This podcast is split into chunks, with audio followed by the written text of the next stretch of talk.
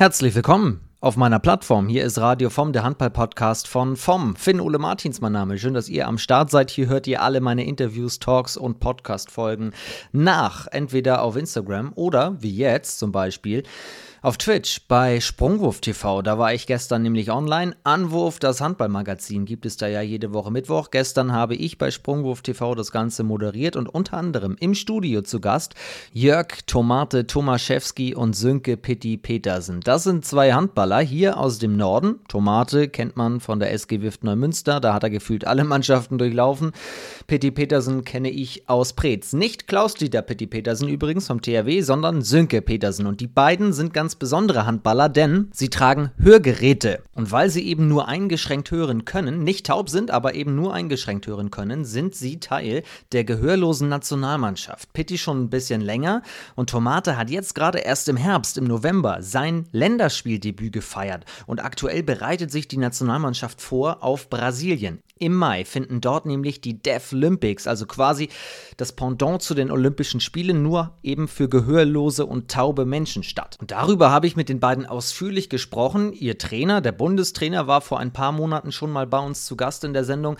Und jetzt also die beiden Spieler. Ich wollte wissen, wie war für Tomate sein Länderspieldebüt von Pitti? Wie waren die letzten Deaf Olympics? Der hat nämlich schon einmal solche Spiele mitgemacht. Und wie bereiten sie sich denn jetzt vor auf Brasilien? Jetzt gibt es hier den Talk zum Nachhören Nachhören. Die ganze Sendung gibt es bei Sprungwurf TV auf Twitch und auch auf YouTube zum Nachgucken. Kerstin Voth beispielsweise von TG Nörding war auch noch mit am Start. Aber jetzt geht's rein in den Talk mit den beiden Jungs. Viel Spaß! So, jetzt äh, kommen wir zu den Dev Olympics, also der Olympiade der Gehörlosen. So heißt das Ganze unter dem ganz großen Begriff. Jetzt fragen sich aber viele, warte mal, der hört euch ja gerade und wir müssen gar nicht über Gebärdensprache kommunizieren. Also ihr könnt beide Tomate hören. Ja, mit Hörgeräten. Ich kann auch noch ohne Hörgeräte gut hören, sag ich mal so. Aber mit Hörgeräten höre ich eigentlich, ja, fast so gut wie ihr. Also wie normale. Das heißt, ab wann kann man für die gehörlosen Nationalmannschaft in Frage kommen? Kann man das einmal kurz runterbrechen? Ja, ähm, man muss schwerhörig sein, eine hochgradige Schwerhörigkeit muss vorliegen und man darf halt auf dem besser hörenden Ohr ähm, nicht besser hören als 55 Dezibel. Das heißt, es werden verschiedene Töne in verschiedenen Lautstärken vorgespielt in meinem Hörtest und ja, wenn dann das besser hörende Ohr diesen Ton bei einer Lautstärke von 55 Dezibel, was so ungefähr vergleichbar ist, wenn in der Lautstärke, wo wir jetzt reden, ähm, den Ton nicht hören würde, ähm, dann wäre man, äh, geht man im Sportbereich als, als, als gehörlos. Wir hatten ja euren Bundestrainer schon bei uns in der Sendung mhm. zugeschaltet vor ein äh, paar Monaten im November. Der ist natürlich vor die Aufgabe gestellt, einmal herauszufinden, wo sind diese Handballer? Die müssen natürlich auch ein bisschen merken, wir wollen auch ein bisschen Werbung machen heute. Die müssen ja merken, es gibt eine Nationalmannschaft, eben auch für Gehörlose, und dann müssen sie Handballtalent haben und dann wird eine Nationalmannschaft gebildet. Und jetzt fahrt ihr nach Brasilien, Tomate. Ja. Für dich das erste Mal der Flympics. Ja, ja, mega. Also ich bin äh, Feuer und Flamme und freue mich natürlich riesig. Also da irgendwie auf dem ganz anderen Ende der Welt, sag ich mal, Handball spielen zu dürfen. So und ja, dann noch mit dem Adler auf der Brust. Ja, versteht sich von selbst. Also Gänsehaut. Du warst ja schon mal bei uns auch in der Sendung, damals aber für die zweite Mannschaft der SG Wiftner ja, genau. Münster. Hm. Das heißt, wie hoch hast du in deiner Laufbahn so gespielt? Äh, Oberliga habe ich gespielt von 2006 bis, ich sag mal, 2016 und zwischendurch mal ein Jahr in der zweiten und dann mal wieder erste. Das war immer so ein Hin und Her. Äh, mit der Familie war es dann ab und zu mal ein bisschen schwieriger zu kombinieren, weil kleine Kinder, dann hat es wieder gepasst, dann bin ich wieder höher gegangen und ja. Und dann hattest du eigentlich deine Laufbahn fast schon beendet. Ja. Und wie kommst du dann doch nochmal in die Nationalmannschaft? Jetzt durch den Kollegen nebenan hier. Ähm, ich habe mit Torben Plön ähm, zusammengespielt. Ihr seid, glaube ich, gut befreundet. Genau. Und ich glaube, auf einer Party habt ihr euch, glaube ich, unterhalten. Irgendwie so. Und dann, äh, ja, Nummern ausgetauscht und hast du Bock. Ich wusste ja bis, keine Ahnung, 2019 auch nicht, dass es sowas gibt. Aha. So. Okay. Und also, jetzt kann man sagen, ärgerlich, dass ich das nicht früher wusste.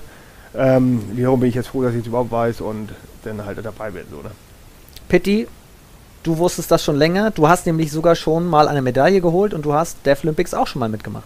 Richtig, genau, ja. Äh, ich bin jetzt seit 2014 dabei, aber muss auch tatsächlich sagen dazu, dass ich, ähm, ich habe es schon früher gewusst, aber damals waren halt die Strukturen in unserer äh, gehörlosen Nationalmannschaft einfach noch nicht so optimal, wie sie heute sind. Und ja, es ist halt einfach verdammt schwer, äh, Leute ähm, zu treffen, die halt schwerhörig sind und auch Handball spielen und dann halt auch noch talentiert sind. Das beste Beispiel, Tomate und ich, äh, früher sogar gegeneinander gespielt. Mhm. Und ähm, ja, man merkt es halt auf dem Spielfeld eigentlich gar nicht, wenn dann der Gegner vielleicht Defizite hat im, im Hören. Und ja, damals war es dann halt der Zufall, über einen Kumpel und so haben wir den Kontakt aufgebaut. Weil ihr also euch kanntet, aber gegenseitig gar nicht wusstet, dass ihr beide ähm, Probleme habt beim Hören. Richtig. Ja, genau. Krass, okay. Hm. Wie hoch hast du insgesamt gespielt? Was war dein höchstes? Auch in der Oberliga. Auch in der Oberliga. Ja. Und da kam es auch zum direkten Duell. Da muss es auch mal ja. zum direkten Duell gekommen sein, ja, auf jeden ja. Fall. Also Preetz gegen Neumünster damals? Genau. Mhm. Daher kennen wir uns ja auch, Preetz. Wir kennen uns aus Neumünster tatsächlich, aber ja. heute wollen wir über die Deaflympics sprechen, weil ich ja auch weiß, wie Bock ihr darauf habt, wie, ja. wie großartig das ist. Berichte uns mal, weil du schon einmal dabei warst. Wo waren die Deaflympics damals, wo du dabei warst und wie war's? Die waren 2017 in der Türkei, in Samsu, am Schwarzen Meer waren die.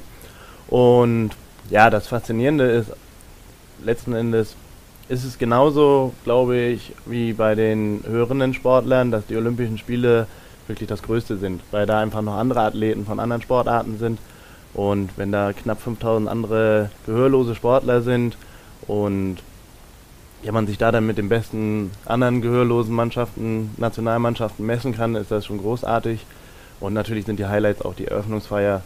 Ähm, das war ein besonderes Highlight in, in Samsung in der Türkei im Stadion vor 40.000 Leuten, äh, Leuten einzulaufen und Feuerwerk und Lichtspiele. Natürlich weniger Musik und weniger Gesangsauftritte, aber wenn man da dann in so einem Stadion äh, einläuft, dann ist schon was ganz Besonderes. Das hat richtig Spaß gemacht und deswegen macht das natürlich auch Bock auf mehr und lässt die Vorfreude auf Brasilien immer mehr steigen.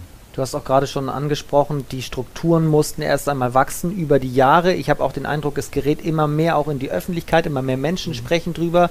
Jetzt bei der Oscarverleihung wurde ein Film äh, ausgezeichnet als bester Film, äh, bei dem es auch um Gehörlosigkeit ging. Das war auch nochmal klasse, weil alle im Publikum dann ja. äh, so gejubelt haben. Ist es dann auch bei der Eröffnungsfeier so, dass die Zuschauer alle nur das machen? Ja, genau. Äh, auf jeden Fall. Also das spricht sich natürlich immer schneller rum und ich glaube auch einfach durch die sozialen Medien, wenn man das da mal, man braucht nur mal ein Video sehen, dann weiß jeder, dass dann nicht halt so geklatscht wird, sondern wie Vom gerade vorgemacht hat, die Hände in die äh, Höhe gehalten werden und dass dann damit gewedelt wird, dass das äh, das Klatschen der Gehörlosen ist. Und ja, es ist natürlich jetzt durch die, ob es jetzt äh, Instagram ist, Facebook, wo man dann die Möglichkeit hat, einfach ein bisschen selber auch äh, in die Öffentlichkeit zu gehen. So war das halt einfach vor 10, 15 Jahren überhaupt noch nicht der Fall. Da war es dann immer nur per Zufall. Einer kannte mal einen, und ja, deswegen ist es auch bei uns in der Mannschaft so, dass wir momentan eine Spanne von, der Jüngste ist 16 Jahre alt, der Älteste ist äh, knapp 46. Oh, ja. okay. Mhm. Und wie ist das Niveau insgesamt? Also ihr beiden habt äh, Oberliganiveau mitgebracht. Was gab es noch so von bis? Ich glaube, das höchste ist Oberliga, ne? Äh, Oberliga Bayern, Baden-Württemberg spielen, äh, glaube ich, drei, vier aktuelle. Ja. Ähm, ja, und noch unten äh, gibt es kein Ende, sage ich mal so, aber ich glaube jetzt äh, auch so wie wir jetzt, äh, wir können ja, Oberliga vielleicht nicht mehr so direkt mithalten, aber wir haben da gespielt, wir haben die Erfahrung und wenn man das alles zusammenwürfelt, dann äh, sag ich persönlich, kommen wir locker auf Landesliga-Niveau oder treiben. Ne? Aber du hast im letzten Jahr dein Debüt gefeiert im Nationaltrikot. Ja. Wie war's? Erzähl mal, wie, wie kommuniziert ihr? Weil du hast mir im Vorfeld berichtet, darauf bist du sehr gespannt, weil du Gebärdensprache äh, noch nicht kannst, aber lernen willst. Ja, ähm, ja, das war letztes Jahr in, in Preetz. Ähm, äh, auch natürlich auch ein Highlight irgendwie, aber jetzt endlich ist es auch ein Handballspiel wie jedes andere, so, weil ich kenne das halt auch aus, aus Wittorf, so, da wurde äh, laut getrommelt immer und da konnten wir auch nicht so viel sprechen miteinander ähm, dass wir das alles mit Zeichen machen. Und Abwehr muss man sich, das ist so das, wo ich sage, so, mh, hm, da muss man noch irgendwie gucken, wie wir das am besten machen, weil da musst du wirklich gucken, weil wenn ein Einläufer kommt, den kannst genau. du dann nicht ansagen, äh, geh du raus, ich bleib hinten, hast du den Kreis, so, das ist dann so ein bisschen schwieriger. Und plötzlich steht er zwischen euch im Mittelblock. Ja, äh, zum Beispiel dann, äh, dann sieht das vielleicht auch mal doof aus im Spiel so, aber dann, ja, abwingen und dann geht's weiter so, ne? Dann das passiert dann halt einfach. Das ist bei uns ja so ein bisschen schwieriger, ja. Aber das könnt ihr ja trainieren. Ihr hattet gerade erst wieder einen Lehrgang mit auch Testspielen, die hier bei Sprunghof TV live übertragen wurden. Wie geht's mhm. jetzt bis Brasilien weiter? Müssen wir noch sagen, äh, Deaf Olympics finden im Mai statt. Mhm. Genau. Äh, ja, 1. Mai gehen die Deaf Olympics los. Wir fliegen schon ein bisschen früher hin.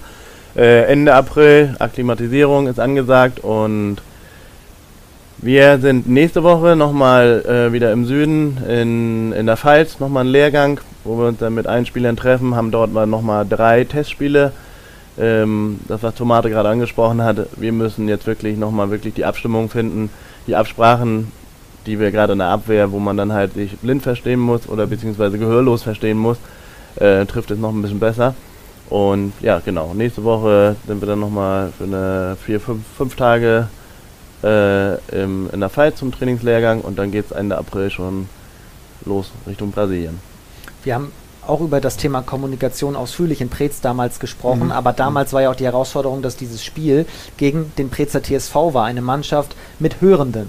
Jetzt mhm. haben bei den Deaflympics natürlich auch eure Gegner die gleichen Probleme. Mhm. So, das heißt, ist ja dann von der Herangehensweise ähnlich wahrscheinlich. Ja, äh, muss man die, äh, ja, ich sage ja, die gute, kann man dann vorne halt auch nutzen, ne? So, ja. dann muss man so spielen. Aber wir haben da gute Spielzüge, so, das Trainerteam macht auch gute Arbeit und wir setzen das um. Also ich bin da guter Dinge auf jeden Fall. Ja, und im Vorfeld, äh, als wir noch nicht live waren, kam Tomate hier rein und hat gesagt, wir fahren ja nicht nach Brasilien von Blumentopf. Also wir wollen schon Mission Gold und so weiter ja, starten. So. Wollen wir mal schauen, welche Gegner ihr so habt? Denn heute tatsächlich wurde ausgelost. Ja, genau. Das passt äh, wunderbar für die Sendung. Ihr trefft auf Serbien, Kenia, die Gastgeber Brasilien und Kamerun. Ist das eine gute Auslosung, Pitti, oder weiß man gar nichts? Kennt man sich in der Szene? Wie ist es? Äh, ich finde, das ist eine äh, sehr spannende Auslosung, weil, wie gesagt, ähm, wir kennen nicht alle Mannschaften und ich, ich war sehr glücklich darüber, weil ich gerne auf den großen Favoriten Kroatien erst äh, in der Hauptrunde treffen möchte und nicht schon in der Vorrunde mich mit denen messen möchte. Deswegen war ich da äh, schon mal sehr positiv gestimmt. Zu den anderen Gegnern ähm, kenne ich nur persönlich Serbien. Gegen Serbien haben wir, oder habe ich persönlich gegen äh, bei der Europameisterschaft im Halbfinale gespielt, im Spiel um Platz 3. Äh, also da haben wir dann die Bronzemedaille gewonnen. Und ähm, ja, das Spiel ist in der letzten Sekunde zugunsten unserer Mannschaft äh, entschieden worden. Also da haben wir mit einem Tor gewonnen gegen die. Dann sind die ja noch heiß auf eine Revanche. Ja, davon gehe ich aus. Aber jetzt habt ihr Tomate, guck mal, der ist schon wieder ja, heiß hier. Richtig, genau, den kennen sie noch nicht. ja. Okay, ja. und Kroatien ist der große Favorit, weil die in den letzten Jahren schon ganz viel gewonnen haben, oder? Richtig, genau. Kroatien ist eigentlich so, ähm, haben eigentlich wirklich schon eine ähm, Dauerkarte auf die Goldmedaille. Okay. Und, ähm, Weil ja. die auch schon weiter sind in der Organisation und den Strukturen? Mm, das würde ich nee, vielleicht gar nicht mehr sagen. Die haben aber eine sehr eingespielte Mannschaft und haben auch viele ähm, Einzelspieler, die auch noch höherklassiger spielen und ähm, ja, ein paar Schlüsselspieler, die dann in den entscheidenden Momenten in den letzten Jahren dann halt äh, das Spiel zugunsten Kroatiens entschieden haben. Das ist ein schönes Stichwort, Eingespieltheit. Ist das am Ende der Faktor tatsächlich, wer sich besser kennt, wer sich besser äh, versteht? Man, wir sagen immer das Sprichwort blind versteht. In diesem Fall ist es ja taub versteht. Ja, ich glaube schon. Also es ist, glaube ich, grundsätzlich auch in der Vereinsmannschaft so, äh, wenn man sich da alle gut versteht im Team, äh, da keine, kein Ärger hat und, und äh, das alles Spaß macht, dann glaube ich schon, dass das äh, der größte Erfolg ist so, dass man sich da gut versteht und dann passt das auch auf der Platte. Umso besser dann. Das ist doch ein schönes Schlusswort von Tomate, aber die beiden haben noch viel mehr erzählt.